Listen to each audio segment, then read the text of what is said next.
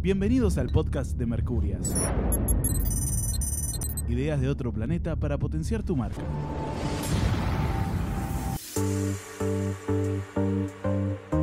Bienvenidos a la primera temporada del podcast de Mercurias, un podcast pensado para emprendedores en el que vamos a hablar sobre comunicación digital, productividad y creatividad. Mi nombre es Malena y soy la fundadora de Mercurias Marketing, una agencia de comunicación digital que se especializa en generar contenido para redes sociales. Pensé este podcast como una herramienta para ayudarte a gestionar la comunicación digital de tu emprendimiento. Y en esta temporada voy a charlar con distintos emprendedores y profesionales del mundo digital que te van a tirar un montón de data súper útil y por supuesto gratuita para que mejores todos los aspectos de la comunicación de tu marca. Bienvenidos al tercer capítulo de la primera temporada del podcast de Mercurias. Mi nombre es Malena y voy a ser su anfitriona y hoy estoy con una invitada de lujo. Flor Rodríguez Gregory es una de las CMs de Mercurias con quien tengo el agrado de, trabajar eh, espalda con espalda en todo lo que es el contenido de, de Mercurias y la invitamos hoy porque tenemos una temática que a las dos nos apasiona y que creemos que es muy importante, que es cómo ser más diversos con nuestros contenidos diversos. Ya empecé mal. Muchas gracias por la presentación, Male. Em, puede fallar la, la, inclusión, es un proceso que se va dando de a poco e incluso también a mí a veces me cuesta, así que no, no se considera error, o al menos yo no lo considero así. No, por supuesto, pero bueno, nada, es, gracioso que nos pase, así que nada, lo vamos a dejar, chicas, ¿eh? no lo vamos a editar. Eh, nos, van a, escuchar fallando porque un poco de eso se trata. Flor, contanos un poco quién sos, qué haces acá y cómo nos vas a ayudar en el día de hoy en este maravilloso podcast. Ok, eh, bueno, primero, ¿quién soy? Soy licenciada en comunicación social, me recibí en la Universidad de La Matanza, desde hace bastante que me interesan todas las temáticas relacionadas al género. No sé si soy como la más capacitada para hablar del tema, pero sí eh, sé, y creo que estoy como muy segura de eso, que cuando comunico trato de hacerlo con responsabilidad y siento que eh, mi conciencia de género me atraviesa en todos los aspectos de mi vida, entonces justamente trato de hacerlo con responsabilidad, de forma consciente, como dije. Así que nada, la idea con este podcast es tratar de, bajar un poco la información, que no siempre la encontramos de forma clara, no siempre la encontramos de forma precisa. No hay, no sé, capacitaciones sobre cómo comunicar con responsabilidad de género, entonces, bueno, em, en general yo los que he visto son dictados por periodistas, mujeres que también son, son militantes, eh, pero bueno, nada, son como particulares, capaz no, no sé, no es que vas a ir a la UBA y vas a encontrar un curso sobre el tema. No, no, no, no. Eh, no, es tan institucionalizado. No, no, no, formación académica. Para nada. No, academia formal no existe, pero bueno, por eso creo que es re valioso eh, generar estos espacios, ¿no? O sea, Flor decía, no sé si soy la más capacitada, bueno, yo creo que nadie es el más capacitado, pero para eso estamos. En Mercurial les contamos que nosotros hicimos varias capacitaciones para no pifiarla, básicamente, para poder hacer un mundo un poco mejor, para poder hacer comunicaciones más responsables. Eh, y nada, nos parece que está bueno contarles nuestra experiencia, que por supuesto es eh, con errores, ¿no? Como todo, pero creo que eso es lo que es lo valioso. Así que nada, creo que Flor, además de las capacitaciones que hemos hecho en Mercurias, está tipo súper como por su parte se capacita bastante y creo que eso es un dato que es importantísimo. ¿Por qué es necesario hablar de comunicación de forma diversa e inclusiva? ¿Y por qué crees que estamos hablando ahora y antes no? Creo que un poco pasa por tratar de entender en la actualidad a las redes sociales como un medio de comunicación más.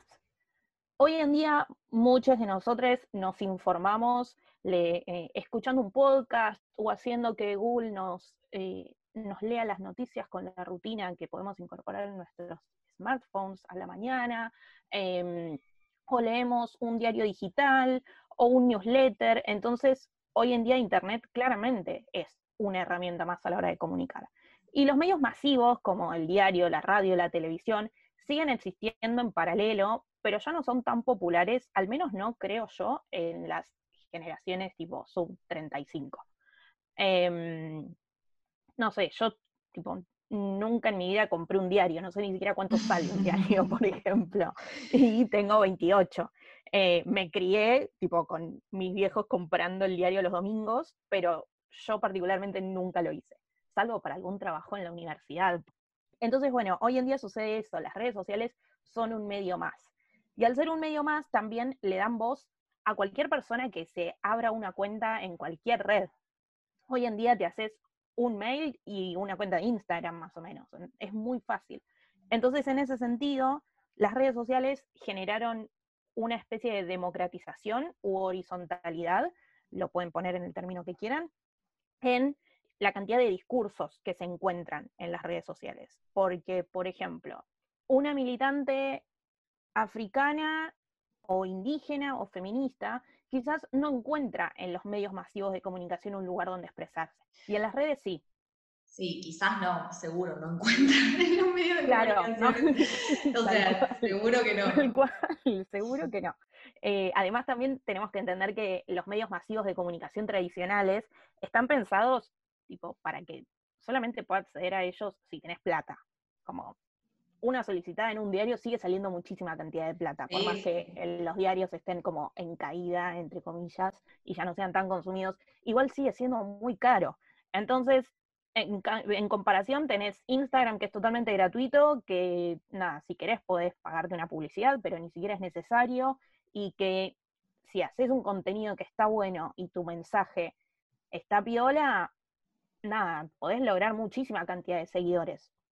Y nada, si tenemos que empezar a medir en términos, por ejemplo, de rating, ponele la cantidad de seguidores que podés llegar a tener en Instagram, es como le pasás el trapo a cualquiera. No, y lo que podés hacer con eso, ¿no? Porque hoy en día vos sacás lo que decías, una solicitada en el diario o una publi, un comercial, que obvio que nadie tiene guita para hacer un comercial porque es demasiado. Pero nada, cualquier cosa que hagas con eso te va a salir un huevo y no tenés forma de saber cómo capitalizar eso. Porque, digamos, ¿quién lo vio? Vos podés tener una idea, depende de cuándo lo, no sé, lo pusiste, por ejemplo, en un prime time o, o lo que fuera. Y, nada, o sea, sí, más o menos este tipo de gente ve, ve este tipo de programas, pero eso no significa que sepas exactamente por, o sea, cuánto impacto tuvo ese comercial. En cambio, si lo haces en, un, en redes sociales, vos podés saber exactamente quién hizo clic en tu pauta publicitaria. Entonces, eso es muy tenés poderoso. Un feedback, tenés un feedback permanente en ese sentido. Eh, no solamente a partir de, no sé, quién hace clic en la publicidad o quién le da like o quién lo comenta, sino también porque eso va sumando estadísticas y esas estadísticas vos las podés ver todo el tiempo e ir chequeando para, no sé, mejorar o acomodar tus anuncios, dependiendo de quién los mira, quién hace clic, quién no, también.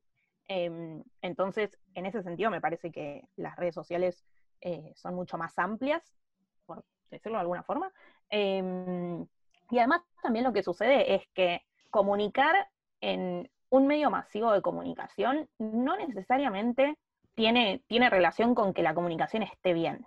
O sea, hemos visto un montón de, no sé, campañas publicitarias de, por ejemplo, Teis Sports, que es como ah, un canal gigante que depende de un multimedio enorme, y sin embargo han sacado campañas espantosas con respecto a la inclusión y a la diversidad. falta muchísima comunicación, falta muchísima capacitación, digamos, las, las, agencias le están pifiando fiero y eso a la vez también se está notando en redes sociales, porque cada vez que alguien la pifia en, un medio masivo, explota por las redes. O sea, pongo lo que sucedió con la campaña de Brahma este verano, era una chica, o sea, hicieron un comercial de una, una chica en la que decían, como que le hacían medio burla porque no le gustaba la cerveza y decían que tomaba traguitos de colores, bueno, la publicidad era un desastre. Y fue este verano, no es que fue hace 10 años. Claro. Y la tuvieron que bajar, tuvieron que pedir disculpas, lo hicieron mal, todo lo hicieron mal, las disculpas les hicieron mal, todo lo hicieron mal. Pero bueno, no importa. Eso sucede porque las agencias no están capacitadas. Nosotros somos una agencia chica y al ver eso es como que decimos, bueno, queremos hacer las cosas diferentes, no queremos hacer lo mismo que todos estos dinosaurios que no tienen idea de nada. Claro. Así que, nada, o sea, es un poco como volviendo a la pregunta de por qué es necesario hablar de, de comunicación de forma diversa e inclusiva. O sea, más allá de lo obvio de que porque ya es hora de empezar a incluir a las diversidades, también es porque eh, la gente se está dando cuenta y, es, digamos, en términos comerciales, si se quiere, que no es, la, no es la idea específica, pero bueno, es parte también, te va a ir mal. Si no te, si no te empiezas a abrir un poco tu mente, te va a ir mal, porque hoy en día no es la, o sea, no, no existe la tolerancia que había antes.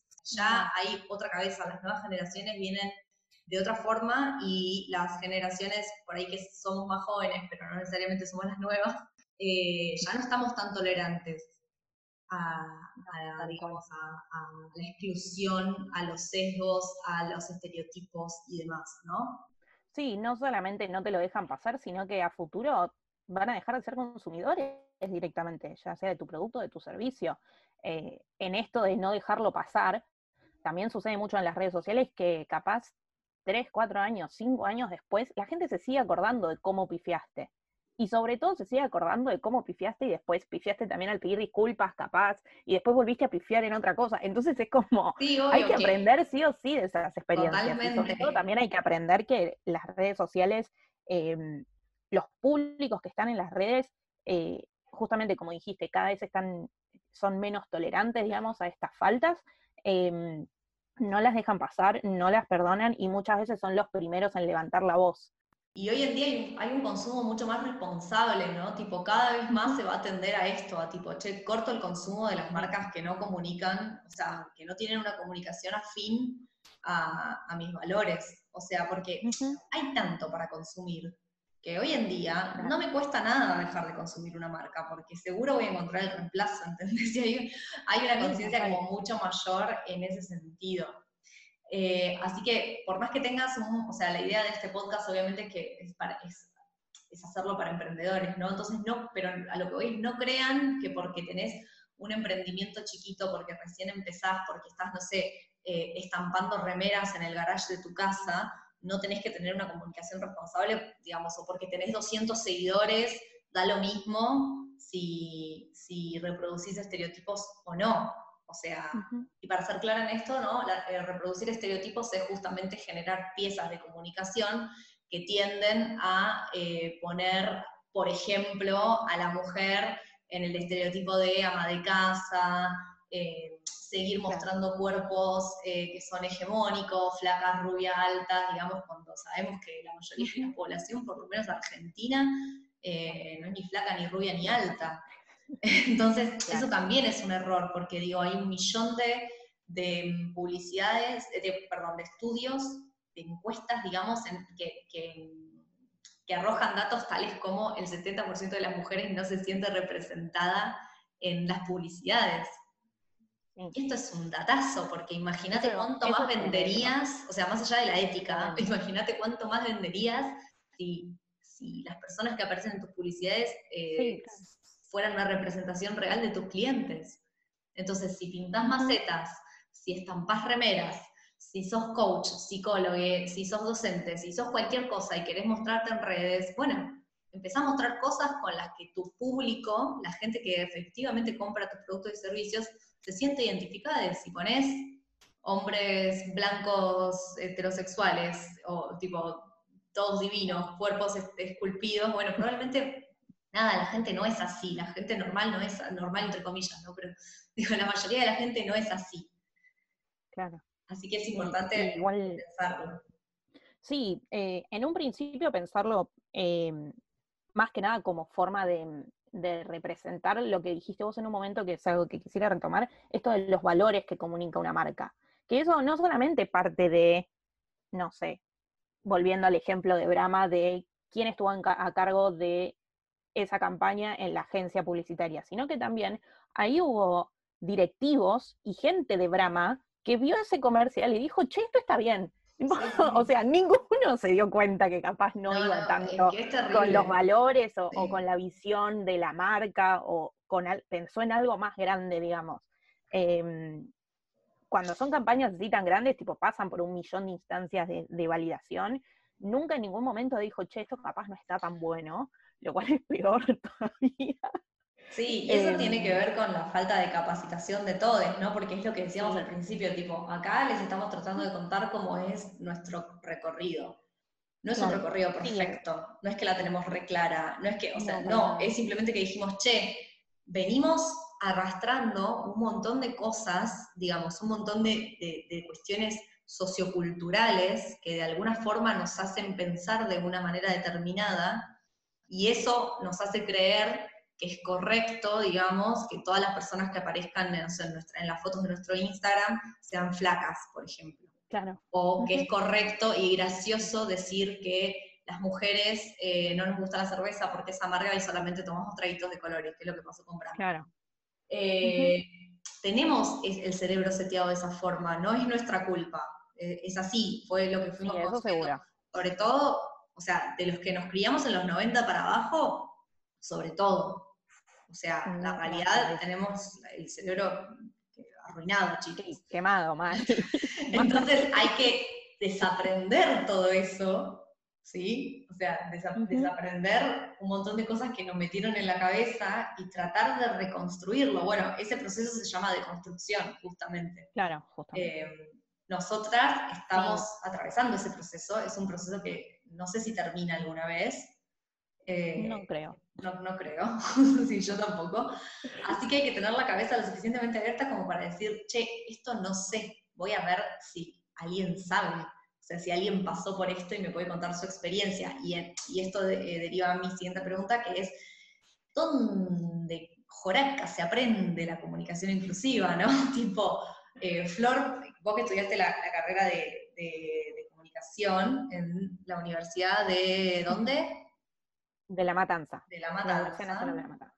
Eh, contanos qué tipo de acercamiento tuviste a la comunicación inclusiva dentro de la carrera. Yo no te puedo decir nada, pues soy abogada.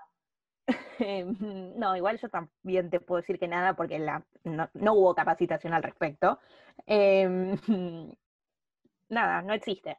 Al menos en ámbitos académicos, dentro de carreras, no existe. Sí, capaz puedes llegar a encontrar algún posgrado, alguna especialización, pero repito, medio que se hace como un círculo vicioso porque para llegar a un posgrado o una especialización ya tenés que estar recibido y capaz no tenés ganas de hacer seis años de una carrera de comunicación para aprender esto. Como no es necesario. Em, yo, de mi parte, lo que aprendí, lo aprendí a partir de leer mucho material, eh, no solamente teórico, sino también leer a otras compañeras, a otros compañeros, a otras compañeras. Em, las redes sociales justamente me sirvieron un montón, eh, siguiendo a un montón de activistas, activistas sobre distintas temáticas que a mí me interesan. Em, nada, pude aprender un montón y también pude darme cuenta de esto que decías recién, de que no era mi culpa, eh, sino que formo parte como de un sistema un poco mayor, un poco más grande, que no se va a caer tan fácil, eh, que necesita de, un, activismo permanente, básicamente, em, y que bueno, nada, justamente para desaprender todo lo que, todo lo que fuimos curtiendo, eh, tenemos que sentarnos con la cabeza lo suficientemente abierta para aprender de nuevo. Em, algunos de estos, de estos activistas que, que me enseñaron a mí un montón, eh, creo que de la que más aprendí fue Brenda Mato, que es una mm, activista feminista, eh, es militante gorda, es modelo plus size, em, y gracias a ella yo, por ejemplo, pude ver por primera vez una persona gorda en una publicidad de ropa que me gustaba. A mí toda la vida me pasó que no sé, como que sentía que la ropa no era para mí, porque no veía personas con, mi, con un cuerpo más o menos parecido al mío, no sé, posando con un jean, por ejemplo. Em, o con una remera, o con unas zapatillas, que ni siquiera es que, no sé, tenés que tener un talle para zapatillas, como estoy yendo como algo súper amplio. Em, y sin embargo, gracias a empezar a ver a Brenda en distintas publicidades para distintas marcas, dije como, che, esto existe, tipo, existen modelos gordas en el mundo. Y para mí fue como, me explotó la cabeza, tipo como un montón de GIFs que hay dando vueltas por la internet. De claro. Es el meme del cerebro que se va ampliando, ¿viste? Sí, sí, sí. Sí, a mí también Brenda fue la primera plus size que conocí y también me, me, me, voló la cabeza un poco porque es un flash. Argentina está muy atrasado en esta materia, muy. Hay otros países que ni a palos están tan atrás. O sea, nadie está súper avanzado, pero, claro. pero Argentina está, tipo, sobre todo en talles, está en una fea. O sea, en, en talles, en, justo tengo una amiga que, que nada, que, que, vivió muchos años en Uruguay, sí, se le mandamos un beso. Me encanta mandar besos como si esto fuera radio. y nada, y me contaba que en Uruguay ni a palos es tan grave el tema de los talles. Claro. Y acá eh, nada, tipo, no, si no pesás 40 kilos no conseguís talles, porque aparte a mí me ha pasado, yo mido 1,56 y peso 50 kilos desde que tengo 11 años. Y me pasó mil veces de no conseguir talle, y es una locura.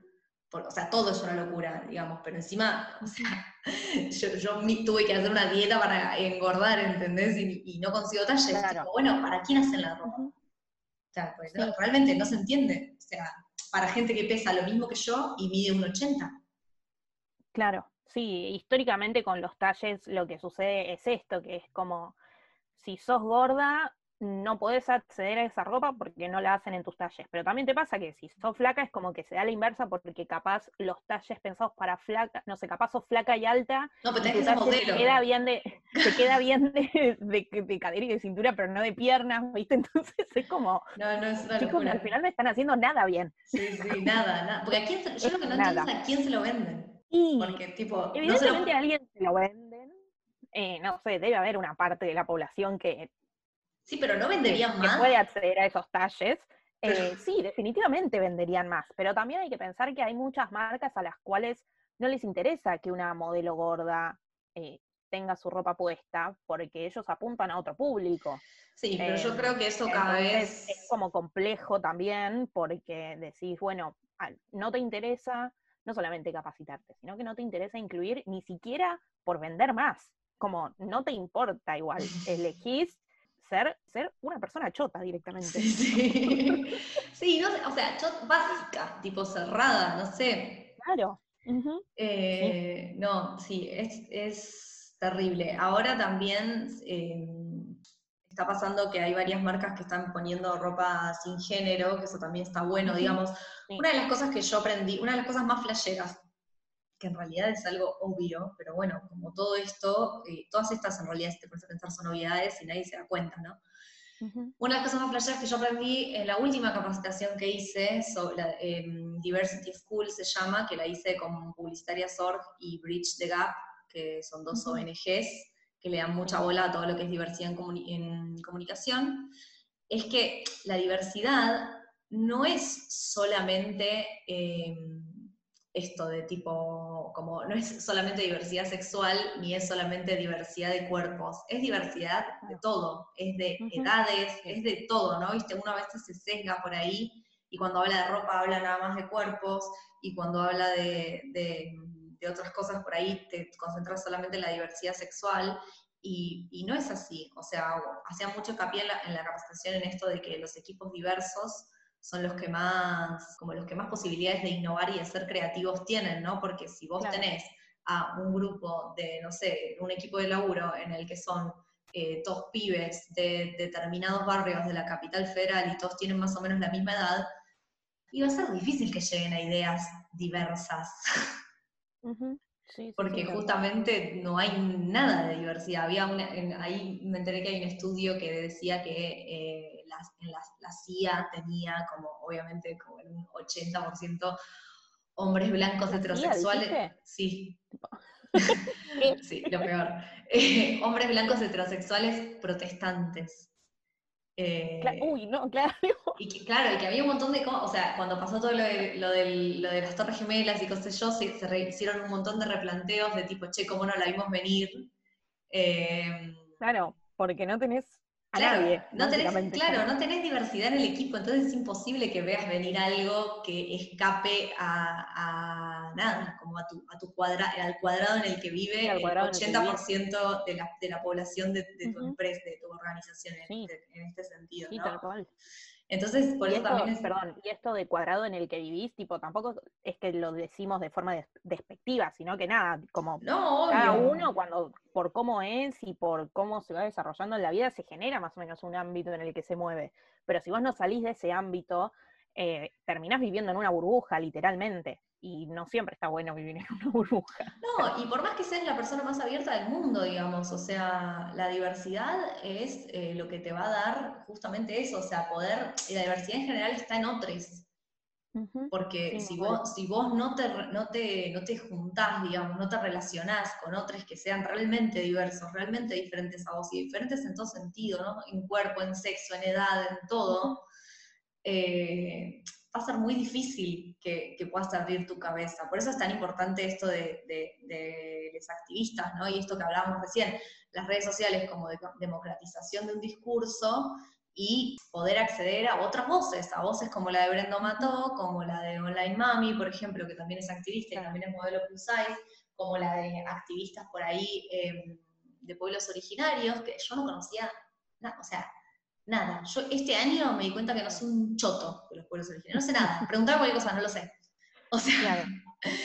y, y empecé a seguir un montón de, de mujeres eh, de pueblos originarios, activistas, eco- ecologistas, feministas, o sea, con un background, digamos, totalmente diferente al mío, y estoy aprendiendo un montón de cosas. Sí, también te pasa que, no sé si te pasó esto como en este proceso de descubrir otras cuentas, que una vez que empezás a verlo, decís, ¿cómo no lo vi durante todo este tiempo? Sí, obvio. eh, es como que te terminás sorprendiendo y te termina chocando mucho más por eso, porque es como, no sé, bueno, nos criamos con la historia de que en el 25 de mayo, por, por tirarte un ejemplo, ¿eh? no sé, las mujeres negras hacían las empanadas, ponele, tipo, y te pintaban la cara con corcho quemado en la primaria. Y hoy en día, tipo, ¿no te, no te preguntás dónde están esas personas negras en el país? Como, chabón, aprendemos durante toda la primaria sobre los pueblos originarios que hay en, en América y en Argentina, y hoy en día no hay ninguno. Tipo, o al menos no están visibilizados. Sí, no están visibilizados. Entonces. Al no estar visibilizados directamente, pensás que no existen. Es la, esa es la peor parte. Es como, este es un concepto como súper que viene de, de lo político, digamos, de la trama política de la diversidad y del movimiento histórico del colectivo LGBT, que es que lo que no se nombra no existe.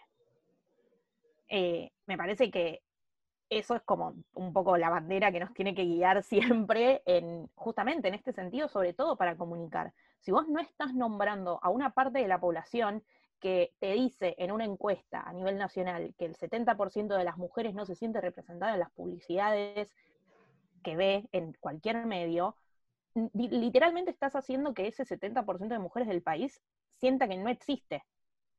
Sí. Es gravísimo. Sí, sí, totalmente. Pero bueno, creo que también de alguna forma se está dando todo este movimiento porque esas voces ahora tienen un lugar en donde eh, eh, hablar, en donde, digamos, manifestar su discurso, que son las redes sociales. Entonces, esto, todas esas personas que de alguna forma el capitalismo, el patriarcado, ¿no? y, y todo ese trasfondo nefasto quiso olvidar y dejar de nombrar, hoy en día es imposible de callar porque no tienen que pagar una, solic- solicitada en el diario, porque no tienen que aparecer en el prime time de la Fox, ¿entendés? Porque nada, claro. tienen este lugar. Entonces, ahora que sí nos ven, digamos, es eh, Literal. literal, es mu- muy importante que como marcas no nos olvidemos de ellas. O sea, es muy importante que como personas, ¿no? Porque esto ante todo, y, y no quiero no quiero ser tibia en este sentido, que, eh, que creo que no lo somos, pero bueno, esto ante todo es una decisión política, ¿no? Hacer este podcast, eh, hablar de estos temas, usar lenguaje inclusivo que ahora vamos a hablar, o lo que fuera, siempre es una decisión política que trasciende eh, lo comercial. Pero bueno, también es cierto que un montón de gente está escuchando este podcast porque quiere, eh, porque quiere entender cómo comunicar a través de en su emprendimiento. Entonces, bueno, lo, lo importante acá me parece que es eso, ¿no? Que todas las voces importan Y si todas las voces importan, tu voz también importa, aunque tengas 50 seguidores. Claro. Entonces, un poco pensar de qué lado de la mecha te encontrás, ¿no?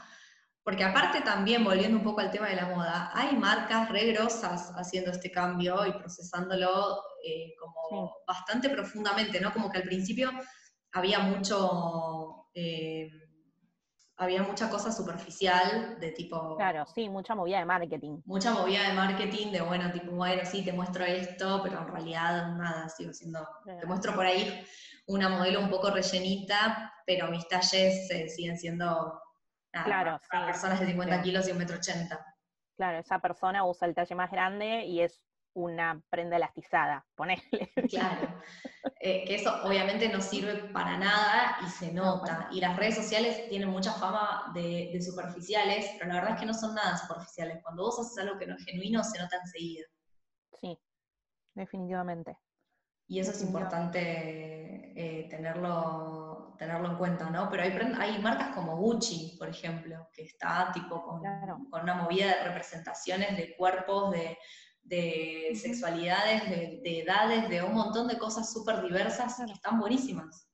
Sí, también en ese sentido, siguiendo en el, en el rubro de la moda, em, pasa un montón que las marcas más chicas que logran ser inclusivas Em, o que buscan esa inclusión de forma permanente, eh, terminan corriendo de atrás a las marcas más grandes. Y capaz esas, no sé, esas marcas no, sé, no tienen la posibilidad de tener un local en calle en Avenida Cabildo, por ejemplo.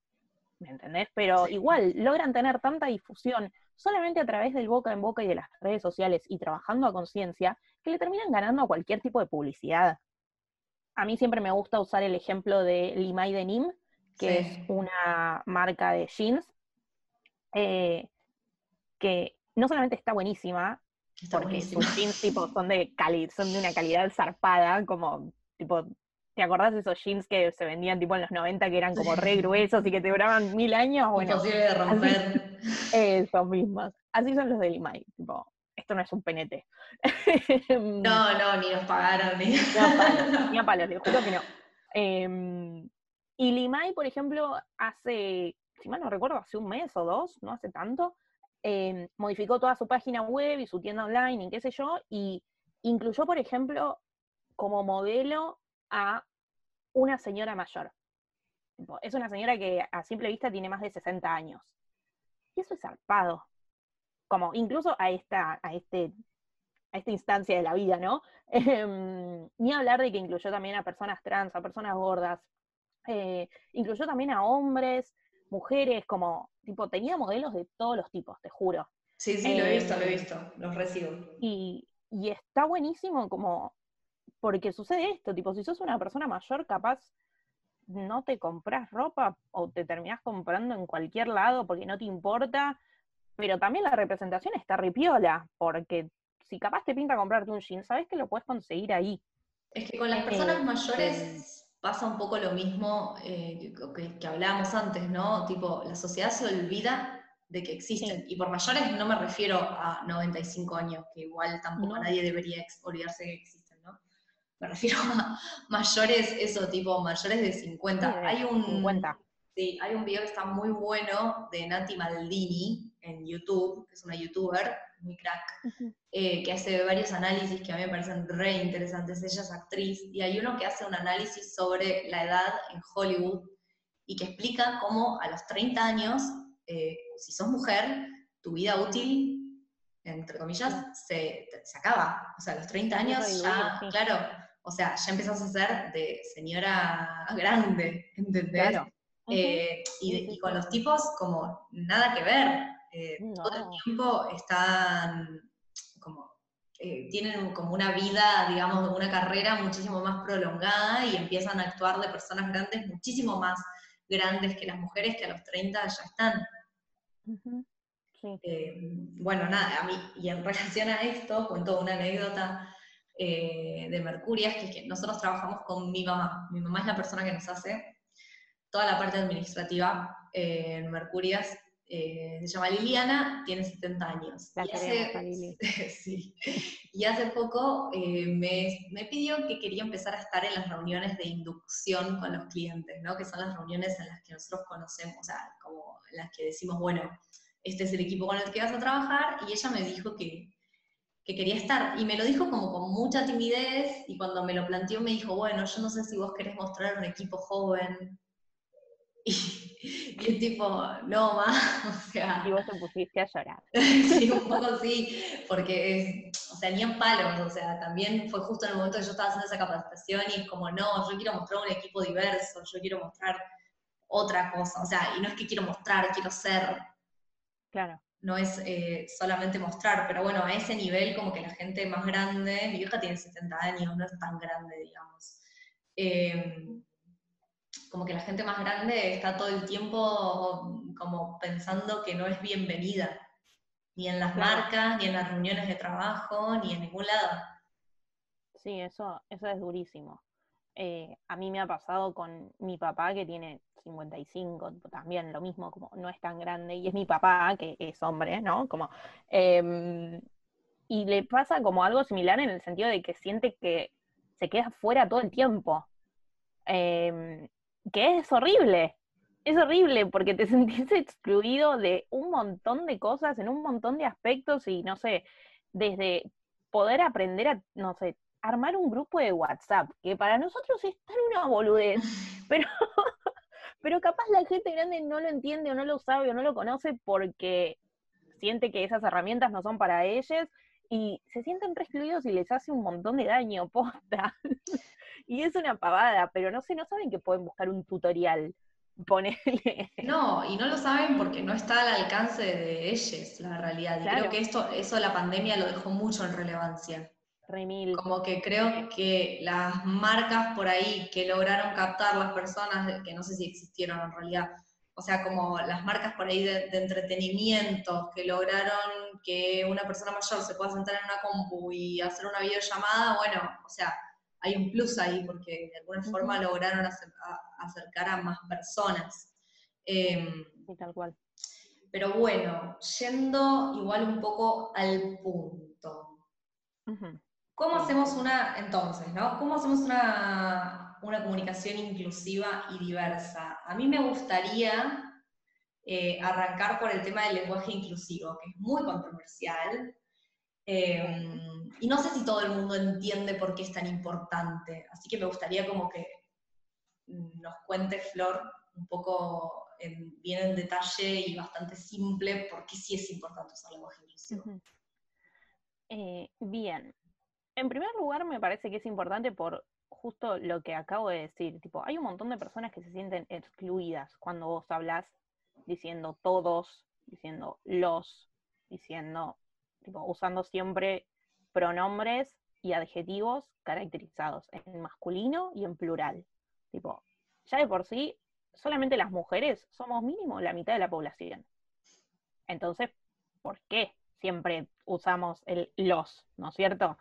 A mí particularmente me ha pasado en reuniones laborales, en aulas llenas de alumnos, que capaz somos mayoría de mujeres, minoría de hombres, de forma clara, ¿eh? Tipo, me ha pasado de estar en reuniones donde éramos cinco personas y solamente uno era un varón, y que igual nos traten de los, y es como, che, pero estamos, somos todas minas acá, ¿qué onda? No, ¿Estás teniendo algún problema de visión? Tipo, ¿qué está sucediendo acá? Em, entonces, ya de por sí partimos de una base de la representación, que es esto de la, cómo y de qué forma las personas son mostradas y son tenidas en cuenta en la comunicación.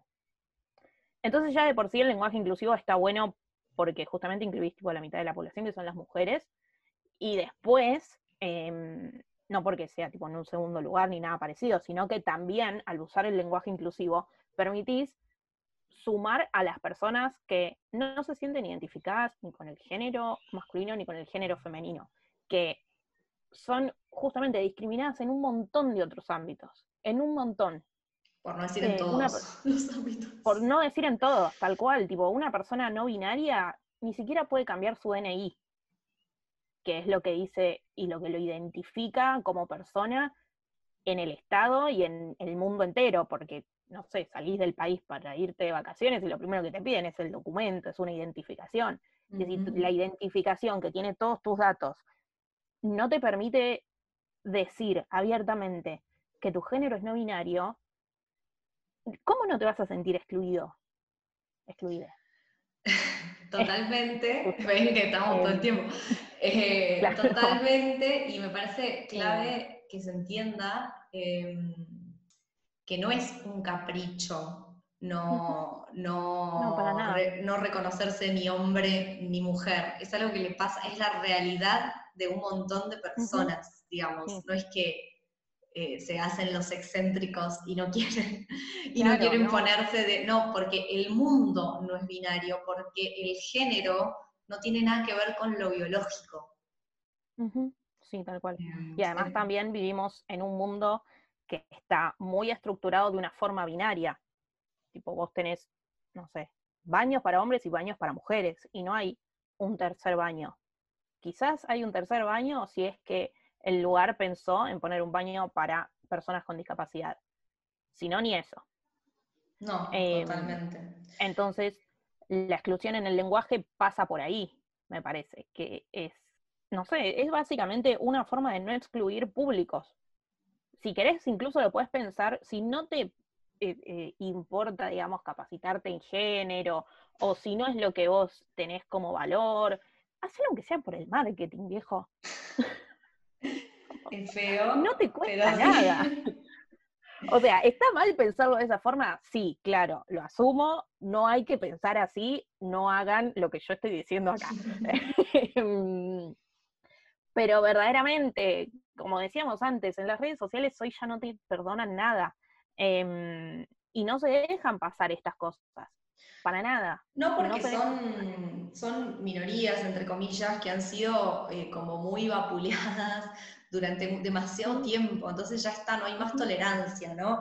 Y esto que, o sea, el tema del lenguaje inclusivo con la E es tan importante justamente por esto, porque con diciendo eh, todos y todas, no estás incluyendo a todes, ¿Entendés? Entonces, todes lo que te permite es incluir a las personas que no son ni todas ni todos. Eh, si se quieren poner un poco más teóricos con esto, obviamente no, no es la idea de este podcast, pero les recomiendo mucho a Lucía X, lucia.x, como suena E-Q-U-I-S, en Instagram, da un montón de cursos sobre lenguaje inclusivo. Eh, nada, es una antropóloga que sabe una banda y me parece que está bueno que la sigan. Y si quieren entender un poco más de las personas que no tienen, eh, que no se identifican, digamos, ni con un género ni con el otro, les recomiendo que lean a Judith Butler, que es como la puta ama de, el, claro, de todo lo que es teoría queer, no binaria. Eh, y respecto, acá ya me pongo muy, muy, muy filosófica, pero respecto del tema del lenguaje, creo que es importante saber que no es una cuestión menor el lenguaje, ¿sí? o sea, el lenguaje nos, nos marca, nos identifica, es muy importante, es la, es la herramienta que tenemos eh, para expresarnos, ¿no? Y en ese sentido también pueden leer a Derrida, y si les da fiaca leer eh, a Derrida, porque la verdad que no es tan fácil de leer, pueden escuchar a Darío Stanriver en YouTube o en, o en Spotify o en donde quieran, que tiene un montón de explicaciones de textos de Derrida e incluso también del género en disputa de Judith Butler. Y se termina este rincón nerd, se los prometo, pero creo que son temas que re da para profundizar y que da para profundizarlo con gente que la tenga clara. Y todas estas personas que les estoy nombrando la tienen mega clara. Así que, eh, nada, y aparte es re interesante, o sea, es re interesante poder permitirnos abrir la cabeza de esta forma. O sea, literalmente hay, gente que estudió mucho para esto, aprovechémoslo. Sí, además también considerar que el lenguaje muta y cambia todo el tiempo. Y si cambiamos las personas por los distintos contextos que nos atraviesan, ¿cómo no va a cambiar el lenguaje? Hace 10 años era impensado que nosotros pudiéramos decir WhatsAppear, por ejemplo. ¿Me entendés? o googlear. O googlear, claro. Y sin embargo, hoy por hoy son conceptos y palabras que tenemos súper incorporadas y que incluso me parece que nos cuesta no usarlas. De hecho, es como, no sé, alguien no sabe algo y yo le digo como primera cosa que me pregunta, tipo, ¿lo googleaste? Como la primera reacción que tengo. Entonces, em, sí, totalmente. Nada, me parece súper importante entender eso, sobre todo porque muchas veces dicen, eh, la gente que está en contra del lenguaje inclusivo se escuda un poco en esto de, ay, el lenguaje y la RAE y qué sé yo.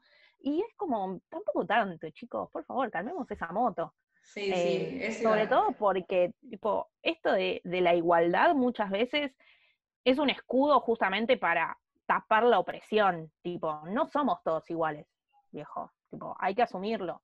Si, no sé, yo por ejemplo soy una mujer de 28 años que vive en Argentina. Y sin embargo, hay mujeres de 28 años que también viven en Argentina y que solamente por ser trans tienen un montón de menos derechos, pero que no te das una idea la cantidad de menor acceso a derechos básicos. Sí, además que una solamente por mirar Eso, claro. yo como mujer tengo una esperanza de vida de 75 años y ella de 35. 35, o sea, solamente le quedarían 7 años de vida. Es durísimo. es durísimo. Em, y es una pavada poder usar, eh, decir todes en comparación con tener 35 años de expectativa de vida. Realmente no cuesta nada eh, y, podés cambiar mínimamente, aunque sea el mundo, el día de una persona. Eh, que me parece que eso es un montón. Sí, teniendo en cuenta que hay gente que mm, da la vida por estas luchas que son tan, tan importantes y respecto a lo que dijiste antes también es tipo, bueno chicos, la RAE un poco me la soba. Este podcast no lo va a escuchar nadie, no van a venir todos, pero bueno, no importa. No, pero posta. La RAE que me la soba porque a mí nadie me va a decir cómo tengo que hablar. O sea, es mi marca, es un poco, también para eso, y para eso estamos emprendiendo, no estamos emprendiendo para no tener un jefe que nos diga lo que tenemos que hacer. Claro. Sí, no tenemos un jefe que nos dice lo que tenemos que hacer, que la RAE no nos diga cómo tenemos que hablar, por favor. Eh, bueno, pongo un poco mal Entonces, ¿el lenguaje inclusivo? Sí, dígale sí al lenguaje inclusivo. Vamos con... Perdón, hago, hago un último agregado con respecto al lenguaje inclusivo. Sobre todo si escribís en redes sociales, está muy piola que en vez de usar la X, uses la E. Porque, y acá capaz hago un spoiler de lo que sigue a continuación, eh, hay muchos teléfonos, smartphones que están, eh, que tienen distintas eh, configuraciones para ser accesibles a personas ciegas o sordas que el teléfono les lee, digamos, los textos que aparecen en la pantalla. Y cuando vos pones TOD XS, no lo lee, entonces, por eso está bueno hablar con la E y no con la X. Ese es un datazo que yo no tenía, y yo de hecho siempre hablo con la X. Y que no siempre se tiene en cuenta. Y a partir de ahora lo voy a cambiar. Gracias, Flor. Estoy aquí para eso. Eh, bueno, hablemos un poco de accesibilidad ya que estamos, ¿no? Sí, bueno, en primer lugar, ese me parece que es una, una, esa es una de las primeras puntas a tener en cuenta Em, no sé si, si ustedes, les escuchantes de este hermoso podcast, alguna vez estuvieron chusmeando tipo en profundidad la configuración de sus teléfonos em, y siempre vieron que en la parte de la configuración hay un espacio que dice accesibilidad. Eso es justamente para eso, para hacer que los teléfonos sean accesibles a las personas que tienen distintos tipos de discapacidades. Em, entonces, bueno, una forma que, tienen de adaptarse los teléfonos a esto es esto de leer en voz alta los textos que aparecen en las pantallas de, de cada dispositivo. Em, entonces, bueno, sucede esto de que a veces uno une, escribe todo XS, tipo todo es con la X en lugar de con la E, y el teléfono no lo lee porque no hay forma de pronunciar una D y una X y una S, como a mí no me sale. Entonces está bueno usar la E porque hace que el, texto sea más accesible en ese sentido. Después, por otro lado, em, si generamos material audiovisual de algún tipo, ya sea un video que publicamos en IGTV o en YouTube o lo que sea, está bueno subtitularlo, porque, de nuevo, no solamente hace, hace más accesible tu material audiovisual, que seguramente gastaste bastante tiempo produciendo ese material porque no es fácil grabar videos. Male nos puede dar testimonio de eso. La que odia hacer videos. Yo amo grabar audio editar. Claro, pero lleva un montón de producción detrás de un videíto capaz de cinco minutos. Sí, sí, incluso de stories. incluso de historias, tal cual. Tenés bocha de laburo. Entonces, subtitulándolo, es como que cerrás el paquetito de laburo perfecto y hermoso que seguramente estás haciendo. Em, y sobre todo en redes sociales también lo que pasa muchas veces es que hay gente que mira videos de, Instagram sobre todo, eh, o historias sin activar el sonido. Entonces, cuando vos subtitulas, permitís que esas otras personas que capaz no tienen una discapacidad eh, también puedan ver tu material. Entonces, es como ese juego de, doble punta, digamos, que te permite básicamente que tu material y el contenido que producís sea un poco más accesible a todos. Exactamente. Eh, Instagram ahora tiene los, eh, los subtítulos o no, ya te los pone automáticamente. Los subtítulos automáticos en IGTV, sí, yo todavía no los probé. tengo entendido que son similares a los subtítulos automáticos que hace YouTube, mm. que están bastante piolas, al menos en el español. Hay veces que en el inglés a mí me pasa que los pongo porque capaz estoy viendo un video que no sé, es en inglés británico, que es como muy cerrado y es como, sí, más entender. Eh, y el video la pifia a veces con algunas cosas, el subtítulo automático. Pero se puede entender igual por contexto, digamos. En español me parece que no sucede lo mismo porque nada, nuestro idioma tiene como otra cadencia al hablar y las palabras es como que son más distintas, no sé cómo explicarlo. Sí, o no, sabemos bien por qué, pero no sucede en español. Claro, tal cual. No sabemos si hay algún lingüista en la sala, claro, si hay algún lingüista en la sala, después nos cuenta por DM, nos manda un bello inbox. Em, entonces, bueno, nada, los subtítulos ahora en Instagram se pueden poner de forma automática, tenés que activar la opción que generalmente se activa sola, como que cuando la incorpora ya lo mete por default, em, y lo encontrás en la configuración. Cualquier cosa, si no saben bien cómo encontrar esta opción, en el Instagram de Mercurias hay unas historias destacadas sobre Instagram que de hecho armé yo, em, y pueden encontrar ahí dónde está esta bella opción para subtítulos automáticos en Instagram TV.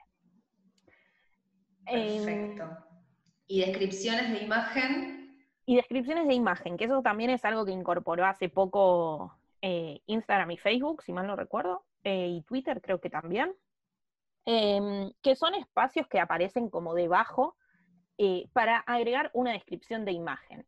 Muchos activistas eh, también lo hacen en el texto, digamos, en lo que sería el copy, que es como el pie de la imagen. Em, que de nuevo, lo que hace esto es hacer que una imagen que capaz no es visible para una persona ciega, por ejemplo, em, pueda ser accesible. Entonces, mediante una descripción de la imagen que la podés hacer vos, entonces te ahorrás, digamos, que la descripción se haga de forma automática y, y capaz pifie en algo, eh, la puedes hacer vos, nada, son tipo tres o cuatro renglones como mucho que tenés que escribir sobre qué es tu imagen, qué está mostrando, qué dice, si tiene algún texto, si tiene algún logo, describirlo. Em, y nada, verdaderamente es una pavada y si ya escribimos todo un copy, no cuesta nada escribir tres, cuatro renglones más. Sí, que son dos cosas que uno no tiene en cuenta, ¿entendés? Y, sin embargo, te pones a pensar en alguien que tiene algún tipo de, discapacidad y, es una cagada, porque te estás perdiendo ese público y estás haciendo, o sea, estás de alguna forma haciendo que toda esa gente no pueda acceder a tu contenido. La verdad que es, o sea, estás excluyendo, es lisa y llanamente, o sea, como vos no tenés esa discapacidad o como vos no tenés esa realidad, eh, ignorás que, existe.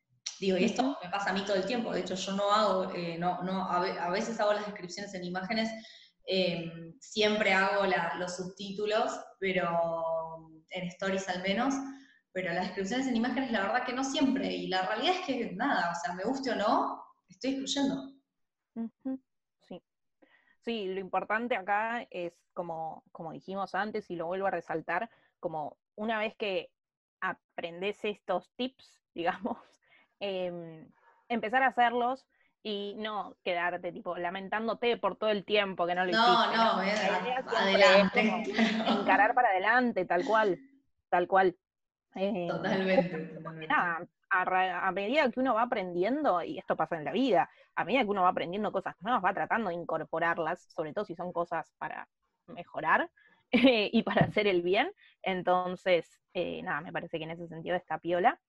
Em, y por último, el último tip que tengo con respecto a la accesibilidad es, eh, quizás algunos, algunas, algunos emprendedores me odien por esto que voy a decir, pero no usar tipografías.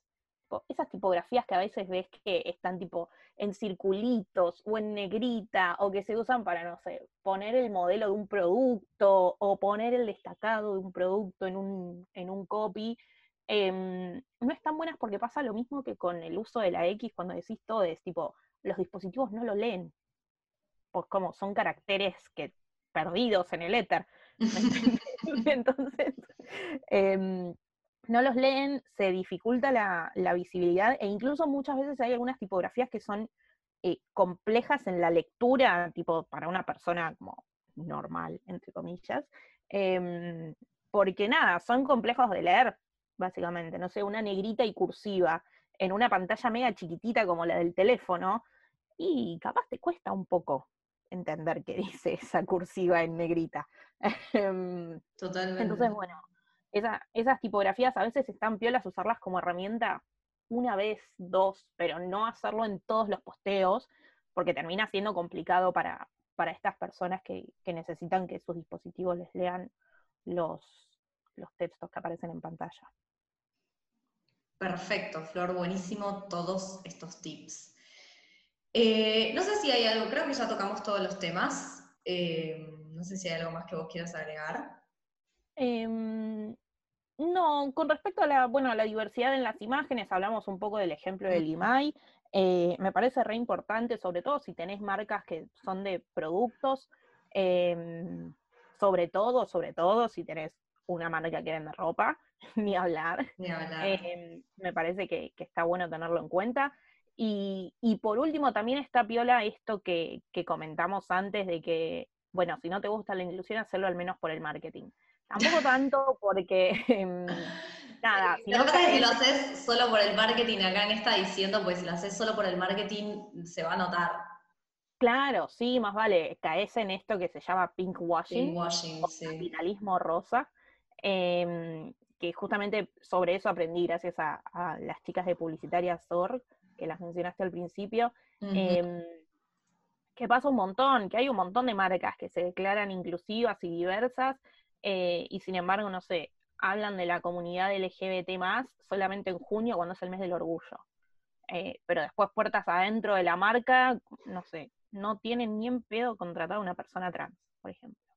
No, no, eh, todo, y, lo, y, lo, mismo con el, con el feminismo, hablan también de un empoderamiento que es falso, tipo, no sé, voy a poner el ejemplo claro de Santander, que saca una, hace todo como una campaña pseudo feminista de una tarjeta que creo que se llama Woman o algo así, que es exclusiva para mujeres y lo que tiene son descuentos en peluquerías.